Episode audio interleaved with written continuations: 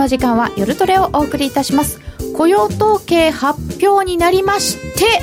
ドル円下です。108円75銭近辺となりました。ちょっと戻してきたけど下っぽいよ。16万4千人。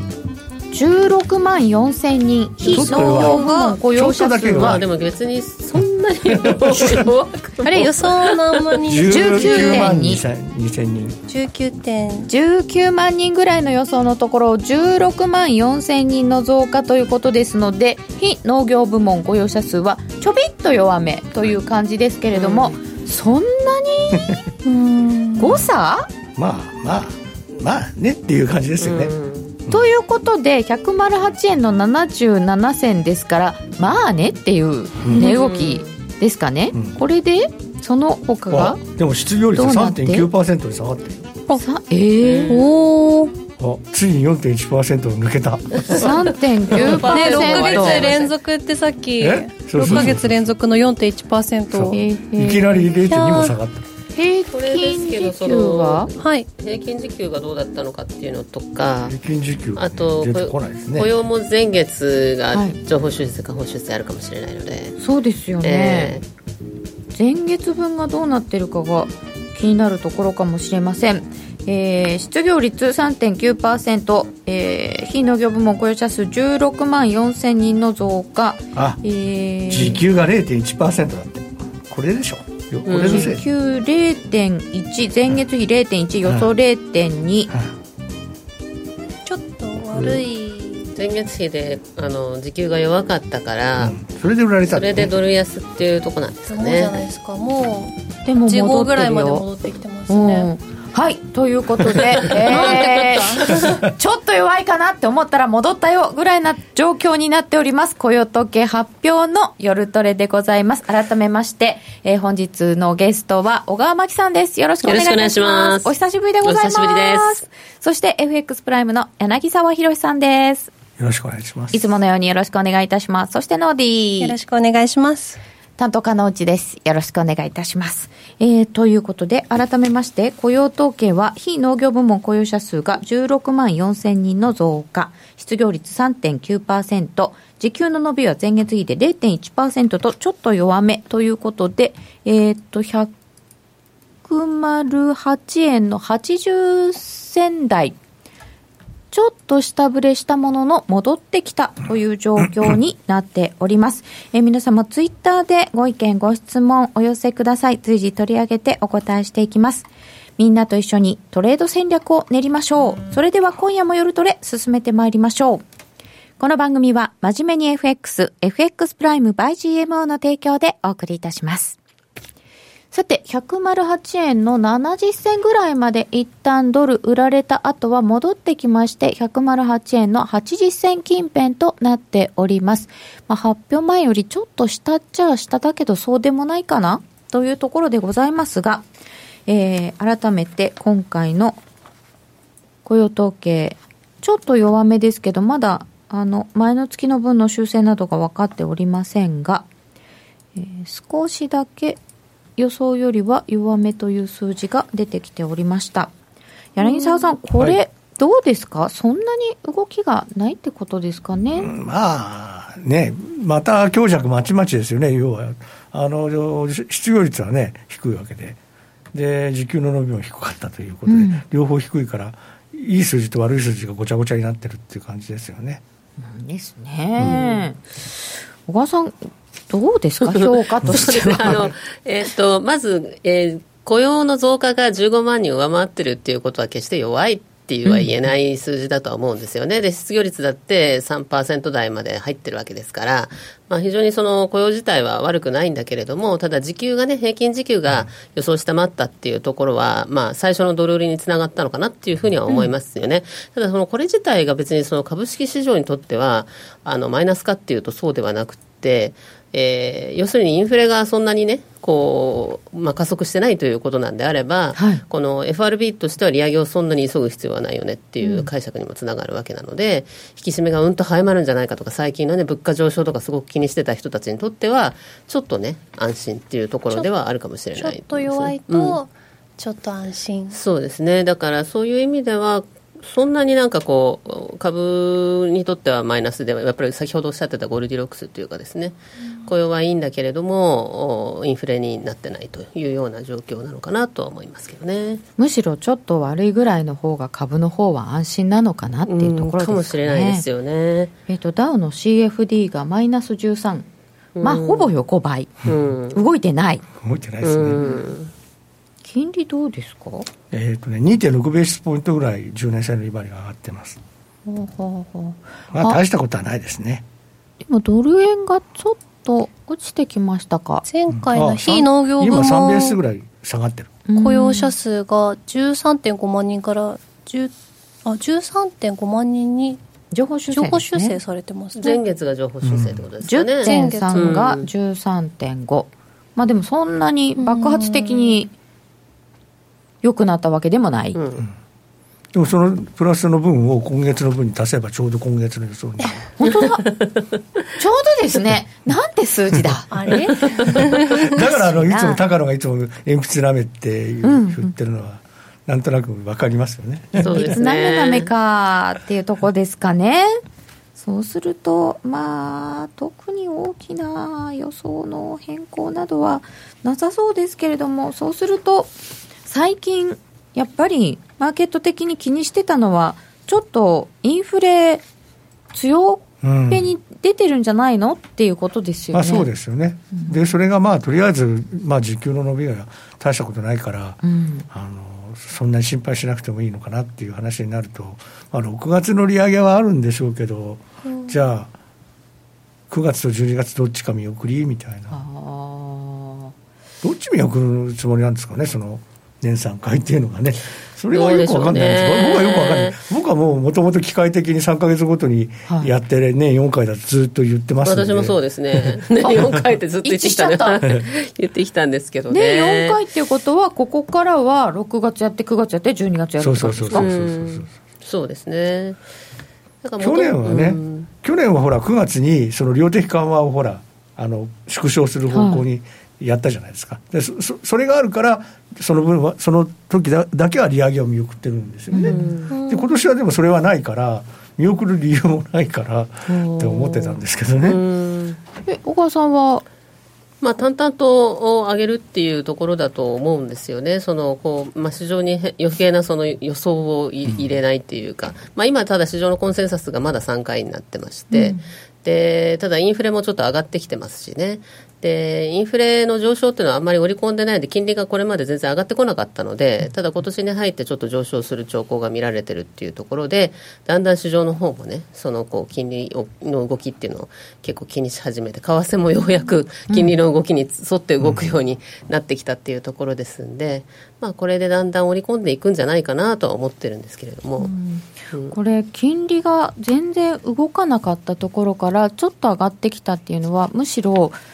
利上げするんだよねっていうのを織り込むっていう形で考えればおかしくないんですよね。うん、まああんまりおかしくないというか今まで上がらなすぎたっていうところはあるんじゃないかなと思うんですけどね、まあ、今までみんなそのアメリカの景気はいいっていう前提はそうだったわけですよね。それで加えてアメリカって何もしなくたってあの十分景気はいいのにもかかわらず減税したりとかトランプさんがするわけですよね。で、インフラ投資はまあ年内間に合うかどうかは別として、まあそれもやりたいと言っているということなんで、そう踏む踏む必要がないアクセルを踏むわけだから、これアメリカの景気はいいよねっていう話になると。で、インフレにもなりやすいよねという環境になってると。で、雇用もほとんどもう完全雇用の状態なんで、これは賃金、今回は弱かったですけど、まあいずれ上がってくるよねという話になるということであれば、まあまあインフレは徐々にあの上がっていくだろうっていうことだったんですけど、でもなんかこう、い他にいろいろ材料が1、3月は多かったですし、ね。あのそちらの方にも目がいってたっていうところもありますし、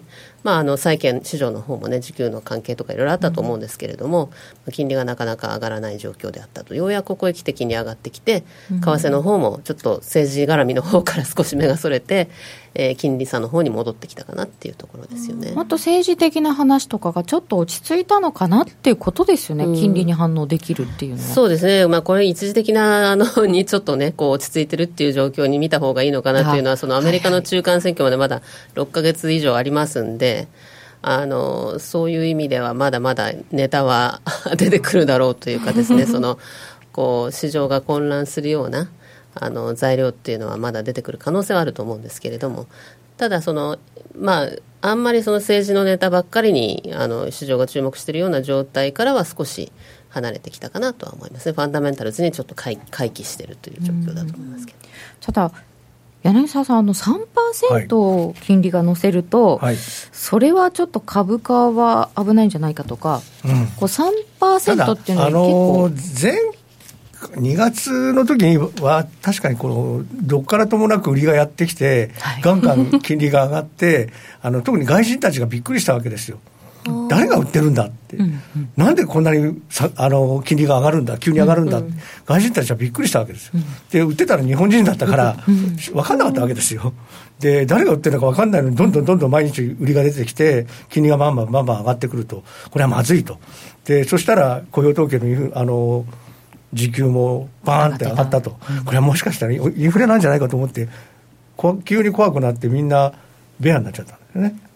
でももう日本の人たちの売りは一旦収まっちゃって止まっちゃってますから、はい、今どちらかというと新年度に入ってるから少しずつ買ってる人もいるはずなんでやっぱそうですか、うん、あんまり米債買いたくないってみんな言ってましたけどね。うん、なんか政府さんの今年のなんか計画みたいなの出てきても、うん、出ても米債はあんまり買いたくないって言ってますよね、うん、まあ、それは当然なんですね。ヘッジ付きで買うと全然コストかかっちゃって。コストの方が高いんで買いたくないとは思うんですけれども。でも買わないけど別に今どんどん売ることはない、ねうん、売る人もいなくなってるからそうするとあの自然体でしかマーケット動かない感じになってますよね。だからまあ先ほど小川さんおっしゃったようにあのファンダメンタルズでその強い数字が出れば少し売るけど、うん、でまた弱い数字が出ればまた買って少し金利が戻るみたいな感じで、だからまあ3%超えそうで超えなくなってきてますよね、また。そうなんですよね、2.9なんとかずっと。だからまあさすが2.7まで下がったのは、うん、下がりすぎだったんですけど、あの2.8を下回ったところっていうのは、どちらかというと、その先ほどのおっしゃってた政治ネタの方の絡みで、うん。うん、北朝鮮のミサイルやら、あの核実験やら、そういうののあのとかあとシリアの問題とかそういうのを怖がると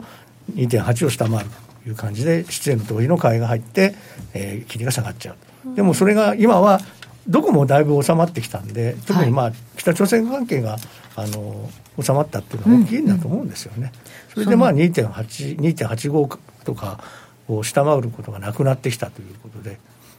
政治的ネタも本当にいっぱいあったんですけど、ええ、一旦落ち着いてる、うん、まあでも一旦だっていうお話が小川さんからもあったので、その辺もちょっとチェックしたいと思いますが、40分を過ぎてました。えっ、と、40分のところ、下ですね、ジェイドさんが見ててくれた108円75銭ということは、108円の90銭ぐらいから始まったので、下でした、ちょびっと。はい、はい、外れました。あれ、下じゃなかったでしたっけ？上でした。あれ、はい、残念でした。誰も当たってない。誰も当たってない。そういうもんですね。うん、うん。でも、じわっとしたなんですけどね。今のところ。でも、やっぱり、なんか、毎月これやってるんですけど、なんか毎月同じような感じなんですよ。なんか結局なんか動いてないんじゃないのっていうね。戻っちゃって、番組終わる頃には、ええー、みたいな。そうそうそうそんな感じになるのかな、うん、今のところ108円の60銭台ですけど。最近ね、うん、この雇用統計後の動きって見ててすごく思うんですけどやっぱりシステムトレードというかねそういうのがすごく、うん、あのアルゴリズムというかをハイフリフリクエンシートレードって言いますけどそれがすごくあるんじゃないかなって思いますよね。だからもう数字が出た瞬間にもう動き始めてるから、それ絶対、ね、投資家手でやってる投資家とか そのねま、絶対間に合わないと思うんですよね。だからもう本当動きが早すぎてで気が付いた時にはもう反対の動きになってるっていうことが割と多いなって最近はすごくそう機械の取引がやっぱりかなり先行してるなっていう感じがしますね。数字出た瞬間にわーいって戻っちゃって、うんうんなので、こういう動きになるんでしょうね、ひげが多いですよね、うん、そうそう、だからやっぱり個人があの入るんだったら、事前にね、やっぱりどっちかあの皆さん、ベットするんだと思うんですけれども、うん、それでもう、あと、利益確定とかは、もう、オーダー差しとかないと、差し出しとかないと、取りそびれるっていうか、動きが早くてですね、うん、いう可能性あるかなという気がします悩んでるうちにね、利益乗ってたのも、ね、ああ、戻っちゃったとか、その逆もありますけど。そうそうただまあ、ちょっと安いだけではあるんですけど、うん、あの5月2日に110円ちょっとつけたところからこの動きなので、ちょっと冷やしとかを見ても、あれ、一旦いいとこ出たのかなっていうイメージを持ってしまうんですけど、これ、どうですか？まあ、超超短期的な話をすれば、1回達成感は出たかなっていう感じはあるかもしれないですよね、まあ、110円ちょうどっていうところは、まあ、当然ながら、その1回104円まで見た相場なので、もうやれやれ売りが出る水準であって、もうかなり熱い売りオーダーはあったはずなんですよね。それを全部つけていった丸4000くらいまでですか、行って、で、まあ、その後ちょっと続かないっていうのはまあよくあるケースというかですね、一旦達成感が出て、この後だから下下がるんだと思うんですけど、そのどの辺で止まるかっていうところがね、あのポイントになってくるかなと思いますよね。柳沢さんどうですか、この110円一旦見たんだよぐらいのところは。うん、まあ、あのついたと聞いたら、売らなきゃって思う人がいっぱいいたんだと思うんですね。ああ、実需の方なんかもこの辺で。オーダーを。まあ、オーダー入れてた人は、で、ついた人はいいんですけど、あのもうちょっと上に入れてた人っているはずですよね。110円の当選とか、うん、110円の20銭とか、うん、その辺に入れてた人が、届かなかったから、どうしようと思ってる間に110円をまた悪いから、あ、やばいとか思ってですね。ああ、そういう感覚もあるわけですね。で、休みなのに、どっかから銀行に電話して、っていうのもあるかもしれません。そうです。時期的にでもあんまり売りたいっていうのは多くない時期ですか？いやいやいやいやっていうかもうあのレベルで売ってきますから関係、ね、量はなないですよね、小川さん企業の方ってゴールデンウィークってさして休みに入ってるんですか、うん、そうですね。そういうところは多いと思いますよね。だからずっと休みに入っちゃうようなところっていうのは、差し値しといて銀行の人に見といてもらって、オーダーをそれで休むっていうところもありますから、割と厚めのオーダーがあの入ってる刺さってる可能性っていうのは結構ありますよね輸出さん。はねみんなオーダー出してお休みに入るってよく聞くんですよねか、うん、企業の人も大変ですよね。そうですね。ちょうど ちょうどこういうレベルだったし。企業の為替の人ってなんかかわいそうで話聞くとうん、とにかくあの上がって上がってくるとその上の人が「あらなんとかくらい110円ついたそうだね。売ってるよなとかって、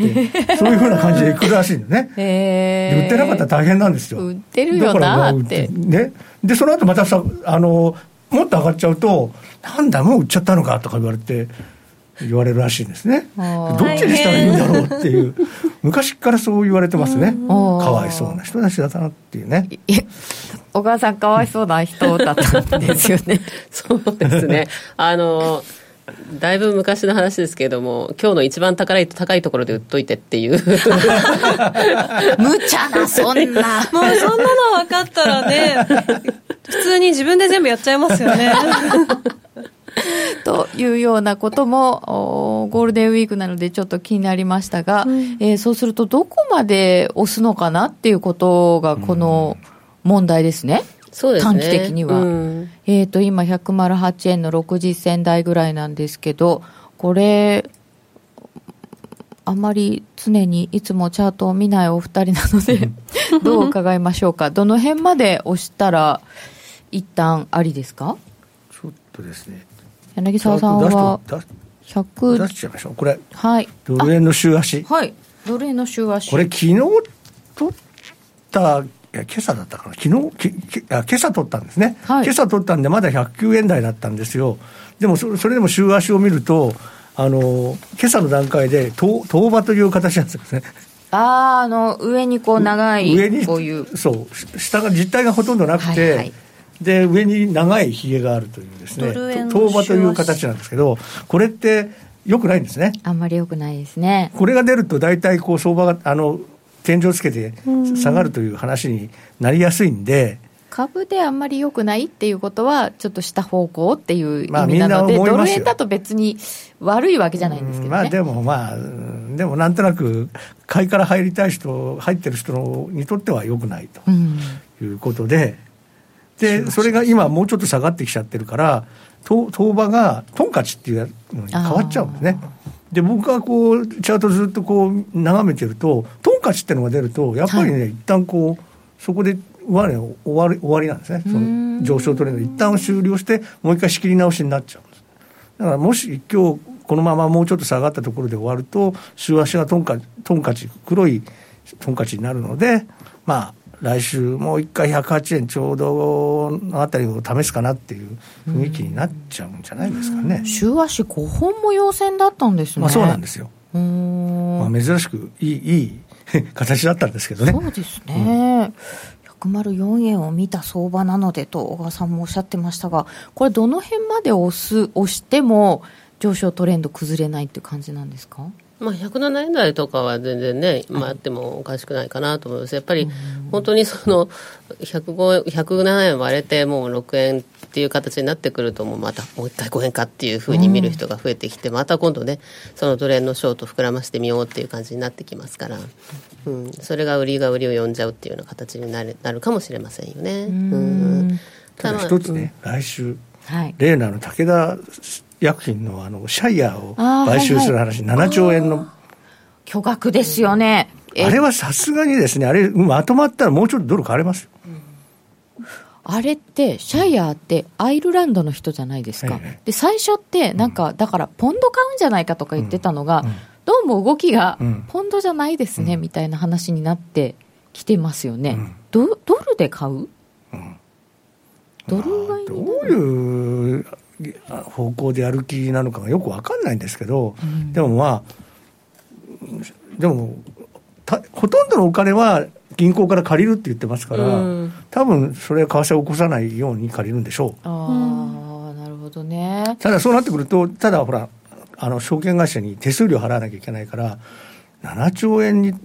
あると手数料ってどんなものになるんですか、そうですね。すごいでしょうね。ええ手数料もね。ええ、どこが？0.1%としたって70な700億円？誰が引き受けたんですか、誰が感じですか？7兆円だからシャイ7000ヤー億だから 70, 70, 70億か。70億？70億 ?70 億、うん。キャなんかもう桁が上すぎて7億でも70億でも全部一緒に聞こえていく。でもな70億 いっぱい。ドル。まあだからそれが0.1だったらそれだけどもうちょっといろんなのがあればもうちょっと高い、ねあのいろいろな手数料があるかもしれないじゃないですか、あそうするとそういうの全部ひっくるめて考えたら相当な為替が起こんなきゃいけないっていう話もあって、で大和証券さんのアナリストの人なんかはその毎回巨額の買収案件が出るたんびにドル円は上がってるというレポートを書いてましたから、ね。はい。去年のあの ARM っていうんですか？アームっていうんですか？イギリスアーム社、はい。あの、ソフトバンクが買った時。あの時も7円ぐらいいドル円上がったんですね。それはなんか決まる前から動いてましたね、だから今回もちょうどそのシャイヤーの話が出たのが3月ぐらいなんで、今回こう上がり始めたのとほぼなんとなくにあの合ってるっていう説もあるんですよ。まあだからまあ逆に言うともうここまで来たんでもういいのかなっていう気もしなくはないんですけど、だから来週もしそれ決まるともう一吹きあるかもしれない。あー。でもそれが出てきたような頃っていう話もあるんですけど、3月の26日の104円台っていうのは、小川さん、これ、株もこの辺で転換してますし、ちょっと一旦そこは打ったのかなっていう感じがありますよね。まあ、個人的には一回そこもうあの打ったかなっていうふうに思ってまして、この後、まあそこまでの間がね、結局、その金利差とあまりにも離れた動きになってましたから、それであの、まあ、実質金利ベースですけれども、10年債の、ね、利回り格差って皆さんよく見てると思うんですけど、実質ベースでけ、まあど、どっから取るかにもよるんですけれども、これって、まあ、大体今、120円ぐらいあってもおかしくないようなあの金利差になってきてはいるんですね。アメリカ国債が3%っていう流れになってくるとってとこですけれども、ただ、あの今それで119円とか、まあ、はい。そういう状況ですよね、だからその108円とかね、いう状況ですけれども、そうなってくると、この距離が埋めるにはちょっと遠すぎるっていうのがあるんですよね。あー埋めるには遠すぎる。うんなので、この埋まるには何かきっかけがないと、やっぱりそこまではいかないっていうのがあると思うので、これからその、まあ、徐々にね、そのこうアメリカの景気の良好な状況だだったりとか、インフレとかっていうところで、まあ、少しずつそのドル高の方に行くとは思うんですけど、行ったり来たりしながらでもね。はい。ただ、その、距離感的には120ってやっぱりちょっと遠いなっていうのがあるので。ちょっとね。うんもう発射台が100円まで下がってしまいましたのでね。うん、という意味では、まあ、行って年内115とかそんな感じかなっていうふうな形で見てますけどね。うーん。110円しっかり突破してくれると、うん。115っていうのが見える気がするんですけど、そうそう。ですね、今だからその、相場って結局波があっってトレンドが形成されていくので、今1回波の天井はつけたっていう感じですよね。110円終わって、1回また下やって、107円台ぐらいまで落ちて、っていうところで、まあ、行ったり来たりとかしながらっていう形で、まあ、まだそのトランプさんネタは終わってないと思いますし、北朝鮮との会談もまだありますし、政治ネタもこれからたくさん出てくると思いますので、そういう意味ではもうハラハラしながらも結局最後は、緩やかにまあ上がっていたっていう形になるんじゃないかなっていうのは個人的にはそうですけど。ハラハラしながら。どうですか柳沢さん、はい、でこれ、はい、ちょっとこれこの表を見てあのグラフドル高基調強まっている、はいまあ、これはまあ、うん、あの昨日今日の動きはまあまあちょっと関係、まあ昨日はちょっと弱かったですけどね、はい、でまあ、これあの、ドル指数ですね、ドル指数のチャートなんですけれども、ドル指数がこう、あの一番上の赤い線が、まあ、去年の11月の高値のところなんですね、はい、で一番下の赤い線が今年の2月の安値のところなんですね。ででこのちょうどですね、わーっと上がってきてですね、ドルが61.8%を超えたんですね。おで、普通、あの、フィボナッチの、はい、あの、話でいくと、61.8%戻しを達成すると、通常だったら前年戻しが起こるだろうというふうに言われてます。ということは、前年戻しになる可能性が結構高いということなんで、まあそうなってくると、ドル円を、赤い線をこう、上にドル円を重ねてみたんですけど、ドル円はちょっとまだ61.8までいってないんですね。で、ちょっとやっぱりドル円は110が重いからいけないんだけれども、うん、これ、ドル円も同じように、この、あの、前年戻しにくっついていけば、はい、まあ、去年の11月の高値ですから114円と、うん、そうすると小川さんがおっしゃった115円とほとんど変わる。あ大体その辺ですか、戻して。目標値としては、そうですね。やっぱりあの前回、今日ごめんなさい、チャート持ってきたんですけど、実質ベースのその10年債利回り格差、離れた時っていうのは、あの13年のバーナンキショックの時に、やっぱりその金利差とのあの相関、ドル円と相関っていうのは完全に離れちゃったっていうのがあって、まあ、やっぱりあの時はそのアメリカの出口戦略が早まるっていうことで、みんな慌てて株売ってあの金融引き締めを意識してっていうところですね、うん、それであの株が下がっちゃったんで、円高にドンといっちゃったっていうところで、一回パカッとこう離れているわけなんですけど、それ戻したのはやっぱり黒田さんの黒田バズカツっていうのがですね、うん、14年にあって、どっかんって円安にいったんで、でそこでその元の水準に戻った水準に戻すまではここまで10円とか距離が離れてしまうとやっぱりあのくらいのショックっていうか何かこうきっかけがないと難しいと思うんですねだからじわじわじわじわゆっくりあの時間をかけて戻すにはかなり時間がかかると思うので年内っていう話はちょっと届かないと思うんですよね。うん、そういう意味では今お話しあった114円台とか5円台っていうあたりが現実的かなっていうところだとは思いますね。バズーカじゃな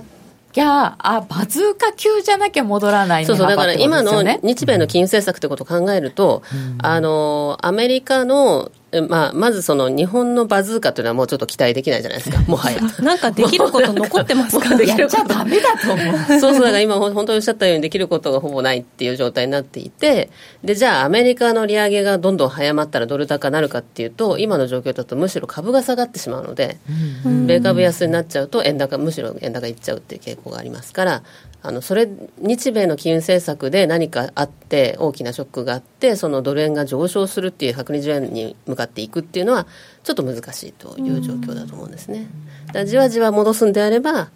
あ、120円ちょっと遠いかなっていうところですね。114、5円っていうところが精一杯だと思います。そうか。でまだトランプさんネタは終わってない。トランプさん ZT とか狙い撃ちしてるらしいじゃん貿易交渉で。ねファーウェイとかねドル円押し目どれぐらいあるかな？さっき107円っていうの出てきてましたよ。宇宙刑事シャイヤー、あれ？なんかかっこいい。武田ね、あれどうなんですかね？アップル、あ、ん？ノーディアップルペンシルだ。えー、マイナ上がっても転換点近そうですね。ただただユーロが弱い気が、とりあえずユーロドル売ってみた。今日の一番高いところで売っといてなんて FX やってるとお前がやれって言いたくなる。本当に。ね。いっちゃええのちょうだいっていう関西人的な。あなるほどね。あ夏場の突発的なクラッシュより無難に sell in May の方がいいな。うんそうなんです。株がねちょっと米株がどうなんでしょうかねっていうイメージが。そうそうそう。そうだから sell in May をみんなちょうど意識し始めるところで、200日移動平均線にこうピタッとくっついてきちゃったんで、うん、ちょっと嫌だなっていう雰囲気はありますよね、ね。短期的には。まあだから結局、 sell in May っていうのはその、 sell in May っていう言葉はその先があって、はい。で buy in September でしたっけ？come come back come back in Sep tember か。そうそう。だから、その、まあ、その5月に売って9月に戻ってこいよっていう話なので、まあ、一時的なんですよね、調整っていう。た。だ、あと今年は、はい。し普通は4月が高いから5月に売るんですよ、4月が高くないんですよ、あんまりね。だから今年は sell in May はないだろうと言われてます、ああ、そうですか。うん。 buy in May じゃないかって言われてます、ああ、5月買ってもいいかなと。アメリカではそう言われてます、うーん。株ではね。あの、5月が、まあ、バーナン期の時とかに急落しているので、そのイメージが強いんですけど、うん。実は5月は陽線確率の方が高くて、6月、7月、8月とかがあんまり良くないので、ん。5月のうちに売っときましょうねっていう話で、別に5月暴落するよとかっていうのがセルイメージじゃないんですよね。ないない。5月のうちに売って備えておこうねっていう話そうねそう。で、また9月に戻ってこようねっていう。そんな話なんですけど、なんとなくこう、そう決算が一通り終わって利益確定売りが出やすいっていうところだったりとかあとそのファンドのね解約とかそういうそのシー。ズナリティの問題であの一回、まあ、売りが出やすいよっていう話はあるかもしれないけれどもだからといって暴落しますという話ではないと思いますけどはい。ヘッジファンドの締めなんかもありますっていうことなんですね、うんはい。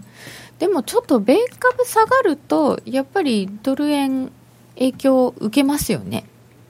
どうしても円高になっちゃう、うん、まあ、だからまあね、日経平均も下がるしね、ね。下がりますよ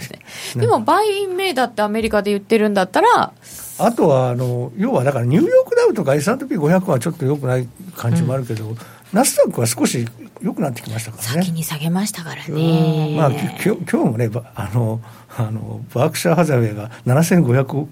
万株、アップル買ってたとかっていうニュースが出てましたよね。アップルは結構また買われましたってことなんですね、結局はねで、やっぱりアマゾンはずっと強いですしね。だからまあそういう意味では、アメリカの株もそんなに強いところはまだそんなにうん心配いらないかなって。うんさて、えーそんなアメリカの動きを見てみましたが、えー雇用統計もそんなに大きな波乱がなかったところでその他に最近の出来事で気になったところなどあれば伺っておきたいと思います柳沢さん最近でまあいろいろ FOMC とか日銀とかいろいろあったんですけど一番ちょっと日銀気になる。日銀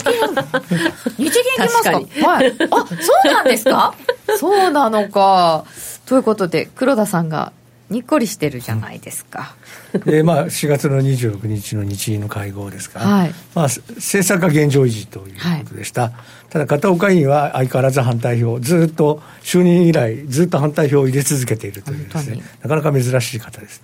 一貫して。えーで GDP の見通しをですね引き上げました、はい。に2018年度は1月は1.4だったのを1.6に上げてます。2019年度も1月0.7だったのを0.8に上げてますということです、景気強気ってことです景気はだからちょっと強めに見てますよね。ただ、まあ、コア CPI の見通しに関しては、18年度は1.3%で、1月の1.4からちょっと下方修正してますし、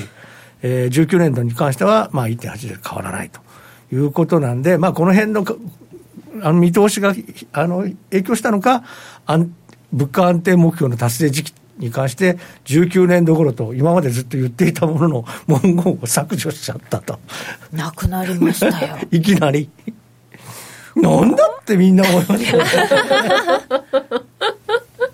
これやっぱり相当驚きですか？なくなっちゃった僕はよ。驚いたですよ。えっていう、何ですかこれっていう感じ。そうですよね。今まで散々パラ6回も先送りしてきて、いきなり7回はもうできないからやめますって、そうなんかいいのっていうね。目標自体をなくしてしまったという。そうですねこれだから本当にまさに政策転換と言ってもおかしくないぐらいの大きな話なんですけど、まあ、説明がちょっと足りないですよねやっぱりね、そうですよね。そんな大きな話ならなぜそうそうしたのかを。うん、もっと説明するべきちゃんと。だって6年も引っ張ってきたんですもんね。毎回毎回6年じゃないか6 5回。年、5年、ご丸5年以上。でも、でも、そんなに大変な話だっていう受け止め方をしてない、まだって、まあ、みんな。今年は日銀がね、材料にならない年なんでね、なぜかね。うーん。マーケット的には動いてない。うん。うん、ただあのやっぱり1月出口の話とかもねあの気にされたりして、一時円高に向かう局面とかあったじゃないですか、はい。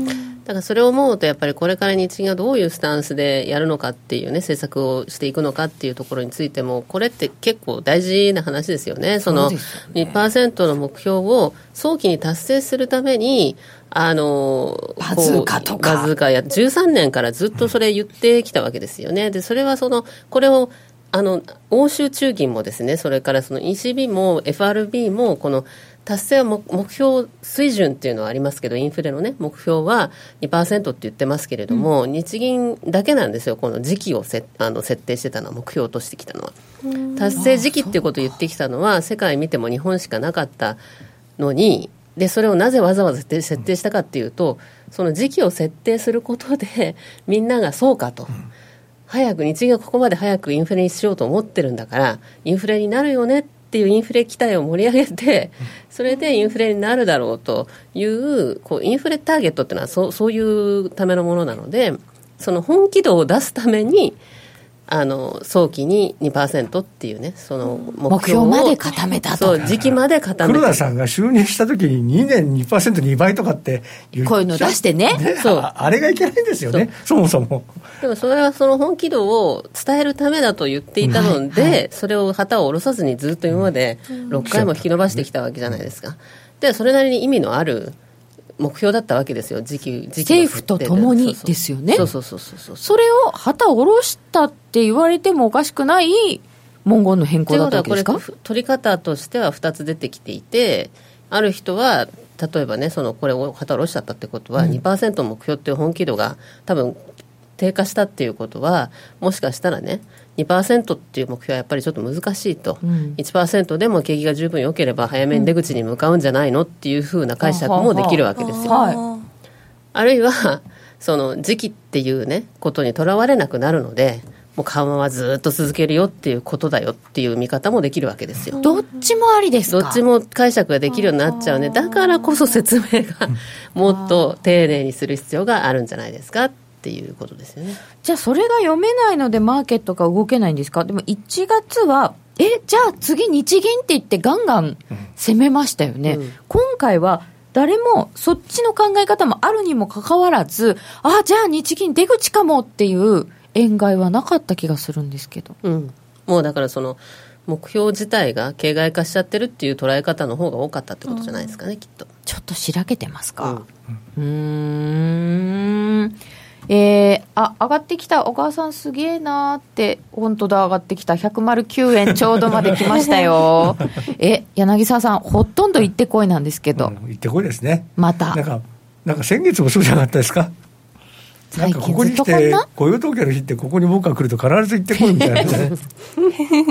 でもユーロ落ちてるんですよ。ユーロドルユーロとかがはダメですよダメダメ？ダメ？ダメ宣言。ていうかポンドは特にダメですよ多ポン分ドがダメですわ、うんはい。ということで、その辺はまたこの後で伺ってまいりたいと思います。ユーロはどうダメなんでしょうか。ではここでお知らせです。約定力で選ぶなら FX プライム by GMO。レートが大きく滑って負けてしまった。システムダウンで決済できず損失が出た。などのご経験がある方は、ぜひ FX プライム by GMO のご利用を検討してください。FX プライム by GMO では数多くの勝ち組トレーダーが認める約定力と強靭な FX サーバーで安心してお取引いただけます。現在 FX プライム by GMO のホームページでは勝ち組トレーダーのインタビュー記事を公開中。勝ち組たちの取引手法を学びたいという方はぜひ真面目に FX で検索を。株式会社 FX プライムバイ GMO は関東財務局長金賞第259号の金融商品取引業者です。当社で取り扱う商品は価格の変動等により投資額以上の損失が発生することがあります。取引開始にあたっては契約締結前交付書面を熟読ご理解いただいた上でご自身の判断にてお願いいたします。詳しくは契約締結前交付書面等をお読みください。グローバルヘルスカフェ途上国へ赴き医療システム全体の向上を目指すグローバルヘルス番組ではマスターの明石医師とカフェの常連客が国際医療協力を取り巻く技術革新や経済の動きなどの新しい潮流について語り合います。放送は毎月第3火曜日午後5時30分から。どうぞお楽しみに。 Zen class in English 大好評の禅のワークショップでは英語クラスも実施中です。ただひたすらに座る。シンプルで美しく奥深い修行の体験。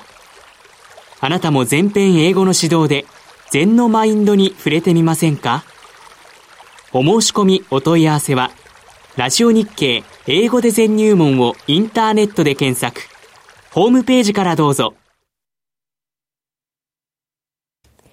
柳沢博の今夜はどっち？ここからは5月相場の展望を柳沢さんと小川さんに伺ってまいります。よろしくお願いいたします。はい。今夜はどっちと言いながら今月はどっちなんですけど、はい。えーまずでは5月はこんな感じというところから予定伺っていきます。はい。5月は、まあ、5月の主な予定というのをまあ公表にしてみました、でまあ来週はですね、まあ、イングランド銀行の MPC ですね。金融政策委員会、えー10日にあります、でまあそれぐらいしか来週イベントらしいものはないですね。ないんですね。ええ。で14日にイスラエルの建国70周年っていうのがあってでもしかしたら、あのーアメリカの大使館をこの日に移すんじゃないかとかっていう説もあるのでまあ、ちょっとだけ注意と。で15日はユーロ圏の GDP の改定値で15日にイスラム教がラマダン入りするので、まあ、ちょっとまあイスラム中東のあの地政学上のリスクもちょっと収まるかなとはで16日はに日本の GDP の一時速報値なんか弱そうなんですからねうん。そして23日に FOMC の議事要旨というところですかはい。で FMC まあ、議事要あとは旨。26日に日露首脳会談というのがあるみたいなんですけどまだ決定ではないみたいですけどね、そしてまああとはまあイギリスとかアメリカの GDP の改定値が出たりして、はい。で月末に G7 の財務省中央銀行総総裁会議というのがあるということで、まあ、ちょっともうおあのあんまりないんですねイベントらしい。そのマーケマーケットを大きく動かすようなイベントっていうのはそれほどない、ね、5月は。ないですね。うん。そんなに、特もにう、もう、あの、FOMC も終わっちゃいましたし、終わっちゃいましたし、ええはい。今週 FOMC と雇用統計と両方終わっちゃいましたんで、終わっちゃいましたね。はい。ということは、この後はそんなに動かないかな？と、ね、まあ、それじゃ困るんですけどね。今、今、にってされましたけど、小川さん、その笑顔の秘密は？いやあの個人的にはその今おっしゃってたみたいにほとんどそのあの材料難という月になりそうなので、あのまあ本当に気になるのはねあのかアメリカの株価ちょっとこう詰まっちゃってる感じになってるので あのそれがちょっとだけ気にはなりますけれどもそれ以外は特にあの割とドル円相場は一回一回下やって上やって、で、今戻しの局面なんで、まあその底値を探る動きになって、で、ちょっとこう決まったらそれがレンジになってくるんじゃないかなと思うんですよね。で、ただ、あの、米朝首脳会談が6月、上旬までにどこかであるわけですよね。で、まあ場所が2つに絞られたとかなんとかって言ってましたけれども、あの、まあ、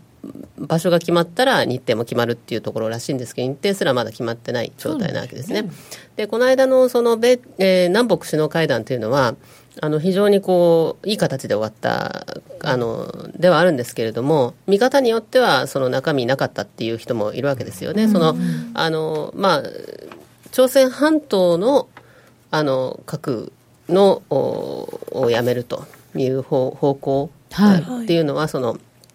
えー見えてきてるんだけれどもその北朝鮮が核を放棄するっていう話ではないね。っていうところもありますし、だからそのアメリカは北朝鮮の核の放棄とそのスケジュールまでちゃんと出せっていうことまであの要求してるわけなので、それに対しては今のところ回答してないのと同じような状況になっているっていうところで、ただ一応ああいう形でね、あのこう手を携えて その南北のね、そこの、あの、境界線をちょ行ったり来たりしたシーンなんかっていうのは、まあ本当にこれはね、口約束だけで済まないように、まあ期待したいところではあるんですけれども、ただその、アメリカにしてみれば、アメリカって今政治的に結構、あの、トランプ大統領の側近の人たちが、いわゆる保守強硬派と言われる人たちで、がっちり固まっちゃってるので、まあ、結構その厳しめにあの北朝鮮にこうあの行ってくる可能性っていうのはあると思うんですよね。だからあのそのあたりをまだちょっと警戒しておいた方がいいかなという、だからその6月上旬までにやるって言った会談が、実は調整がうまくいかなくて、先送りになっちゃうとかね、いう話になったら、それはまたリスクオフの要因になりうるし、あのまあ、調整がうまくいってるのかどうかっていうところがですね、あの事前会談みたいなまだあのあると思うんですよね、ポンペオさんがまた事前に北朝鮮行ったりとかしてましたけれども。そういうあたりをちょっと警戒しておきたいなっていうところはあると思いますけどね。で北朝鮮問題。で米中貿易通商協議も1日目が終わったところなんですけど。いや今日で終わったんです。まだまだなんか通商で終わったんですけど結局なんか何にも決まらなかったっていうふうに報じられてましたね、うんまだ何にも決まらないってことは、はい、アメリカのあの 6, 6, つぐらいなんか大きな要求をアメリカが突きつけたみたいなんですけども、はい、それに対して中国が、まあ、はっきりとあの何をするというふうな返事はしなかったみたいです。で結局何も決まらなくて、えー、決まったのはあの四半期ごとに会合を開くと。それじゃあ多分まだ引っ張りますよねだから相当これはそのまんままたあの3か月後にどうなるかって話で、じわじわじわじわこうやっていくんでしょうかね、またやる、ただまだそうは言ってもきっとまたトランプさんが雷を落とすかもしれないから、うん、そんなな早くやれとか言ってまた怒るかもしれないですよね。これはねでも本当になんかツイッターでわとかっていうのって 全然織り込めないので考えてもしょうがないんでしょうね。うそうですね。あの人は面白いですよね。だから、あの、毎日朝、朝起きると、なんかつぶやいてるんですよね。あの夢の中で何か掲示でもあるんですかね。時間がいつも東京時間の夜の7時から8時の間ぐらいなんですよね。あれって多分だからニューヨークニューヨーク時間とかワシントン時間だと朝の6時とかですよね。ああじゃあ起きて一言起きるとなんか言うんですね多分ね。もういつもそう思ってるんだ なるほど。トランプさんがやりたい放題な月なのか。それやだな。ドルストレート素直やな。はあ、はあ、えーとで今回はここにもあイギリスが GDP の改定値ありますけど、ユーロ圏も GDP 改定値ありますけど、そんなに大きな材料がないのですけれども、うん、このところのユーロの動き、ECB などはどうだったんでしょうか？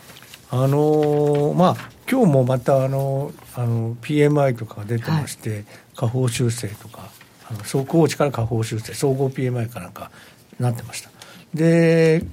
やっぱり今月 IFO もあの弱かったし、はい、あの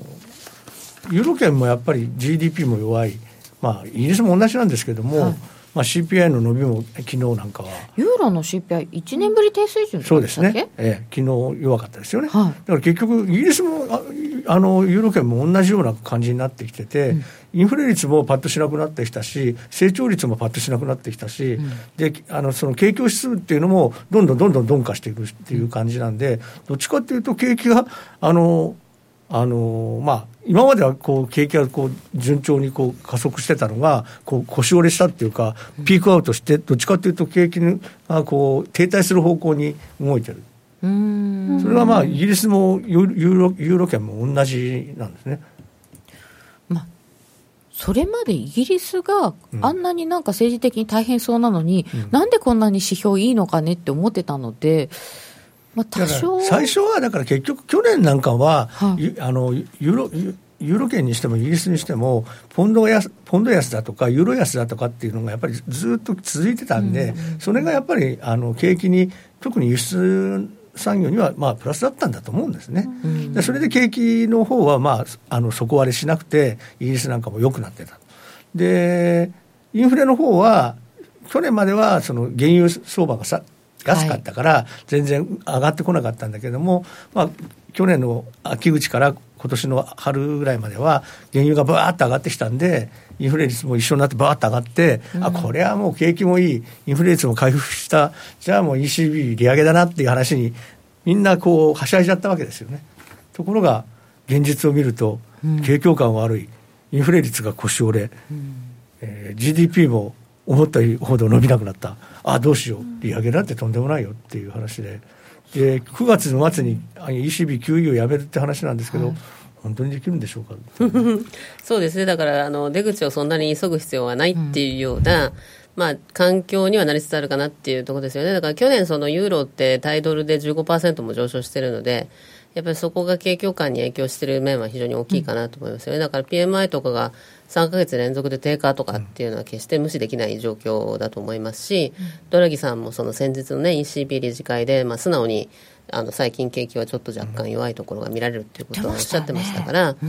たただ、その気象としては底堅いのでっていうことで、ただその、何らその今後のね、政策に対する示唆はなかったですよ。やっぱり今言えないっていう状況だと思いますよね。こういうふうにちょっと弱くなってきてしまってるので、でその9月末って言っている300億ユーロのあの資産買い入れプログラムをあのそこまでにして、その後テーパリングしてって、12月までにやめるっていうのが、一応今までの市場のコンセンサスだったんですけれども、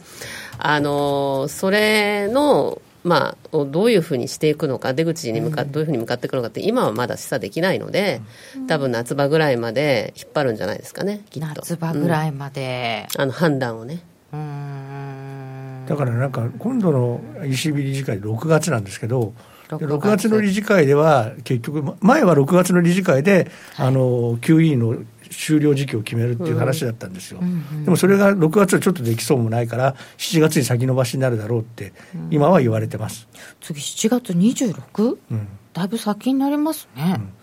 でもそれだって本当にできるかどうか分かんない、まあでも9月はね、期限が来るからね、そうですね。なんとか考えないといけないわけなんかは言わないと、そうですね。そうすると、あんまり ECB も急げないかなっていうことになりますかね、うん、まあ、急げないでしょうし、もともとその利上げ自体はね、うん、あのだいぶ先っていうことは言ってたわけなので、まあ、本格的な引き締めっていうのはまだ全然先の話っていう理解でいいとは思うんですけど、ただ、その市場が結局その、あのまあ、出口に向かうっていう ECB の出口戦略をだいぶ先行して織り込んでしまっていて、ユーロを買ってしまってるっていう状況、IMM とか見てもまだ結構ロングになっているわけですので、あのそういう意味でこうあの利上げが後退したというかね、要するにその、えーまあ、量的緩和縮小なり、その出口戦略がかなり後退したっていうふうな形になってくると、ユーロがドーンって売られるリスクっていうのもあるかなっていうところですよね、うん、今は完全にそんな感じですよね、だからバナナの叩き売りみたいな感じになってきてて、バナナの叩き売りですか、うん、だって15万、15万枚もユーロロングが溜まってるんだから、まあね、先週は13万いくらまで落ちたけど、まだ13万何も何もあるわけですよ、ここからまだそんなにあるって思うと、なんかユーロ。それで1.2をきっかり割ってきてしまったので、ん。なんかチャート見ると、な何かを踏み越えましたかっていう気もしないでもないんですけど、これ、1.2割れってどうですか、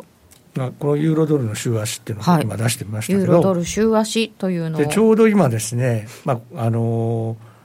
週足の基準線を下回っちゃいました。基準線っていうのがやっぱり一番重要な一目均衡表の線の中で一番重要な線なので、まあ、ここを下抜けたっていうことは、まあ、もうちょっと下に行くだろうというふうな話で、まあ、雲が見えてきたねっていう。あ雲までも余裕ありますもんね、1.16雲が1.17ぐらい。ですか、1.17ぐらいですよね、まあ、そこら辺までいっちゃうなっていうイメージですね、これね。1.16ってでもそんなに遠くないですよね。遠くないですよ、もうすぐですよ。うん、だからもしかしたらそこで止まらないかもしれない。去年の11月が1.155っていうのがありますね、うん、そうですね。1.155、うん、そうするとしばらくちょっとユーロは弱めで小川さん見てます？うん。の可能性があるかなというところですかね。で、えーと、日銀も先ほど伺ったように説明が足りない状況ですけれども特に動けないだろうでユーロも動けないだろうっていうとやっぱりドルが強いですか？まあ、アメリカは淡々と利上げは続けていくわけですからね、でテーパリングもよっぽどのことがなければ。加速中ですよね、10月までまあやってますね、増えますよね、あれもやってます、はい、で、なんか気になったのが、アルゼンチンさんが、なんか利上げしてましたね、緊急利上げ？そうそうそうそう、今朝やってましたね。通貨防衛のためって言ってて、うん、これやっぱり、そんなにみんなじゃないと思うんですけど、ちょっとドルにお金が逃げていったりとか、新興国今、新興国まずいんですね、だから、うん、トルコリラも昨日の朝、あの対ドルでの史上最安値更新、うんうん、でメキシコも相変わらず弱い。あメキシコペソ、うん、でそういう状況になってますので、新興国通貨が春ぐらいまでは、あのドルがちょ多少強くても、新興国通貨、そんなに弱くなかったんですけど、ここへ来て、ドル一人勝ちみたいな状況になってきたら、新興国通貨もなんかガタガタしてし始めてきたんですね。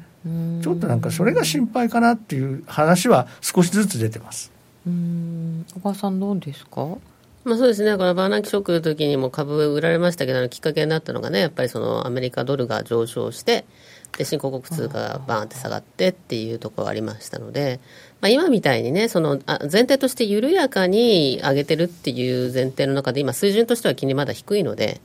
あのそういう意味では、まあ、新興国ショックみたいなのは、うん、まあ、そんなにまだ大丈夫かなというふうには思ってますけれども、水準的には。うんただあの、気をつけなきゃいけないところではあると思います、確かに。あとは先ほどもあの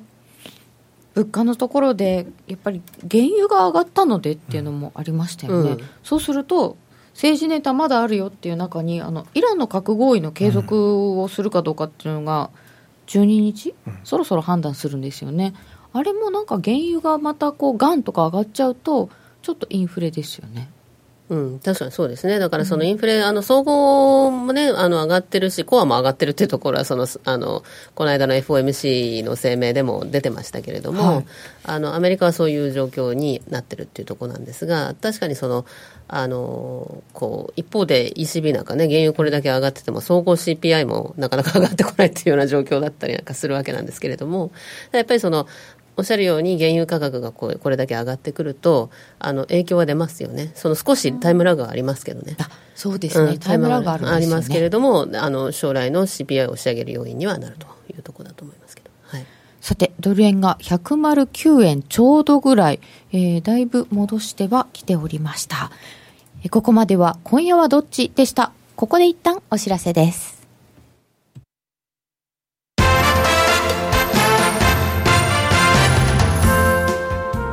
聞く60秒競馬クイズラジオ日経の小林正美ですいよいよ5月ダービーがやってきますにゴールドエンペラーが上がってくる。先頭はスペシャルウィーク五輪。ダービーを5度制している武豊騎手のダービー初制覇の時とディープインパクトで4度目の制覇となった時の2着との着差は同じです。さて何馬身の差だったでしょうか。正解は競馬実況ウェブの中の挑戦聞く競馬クイズで発表いたします。5月の G1 レースもラジオ日経の競馬中継でお楽しみください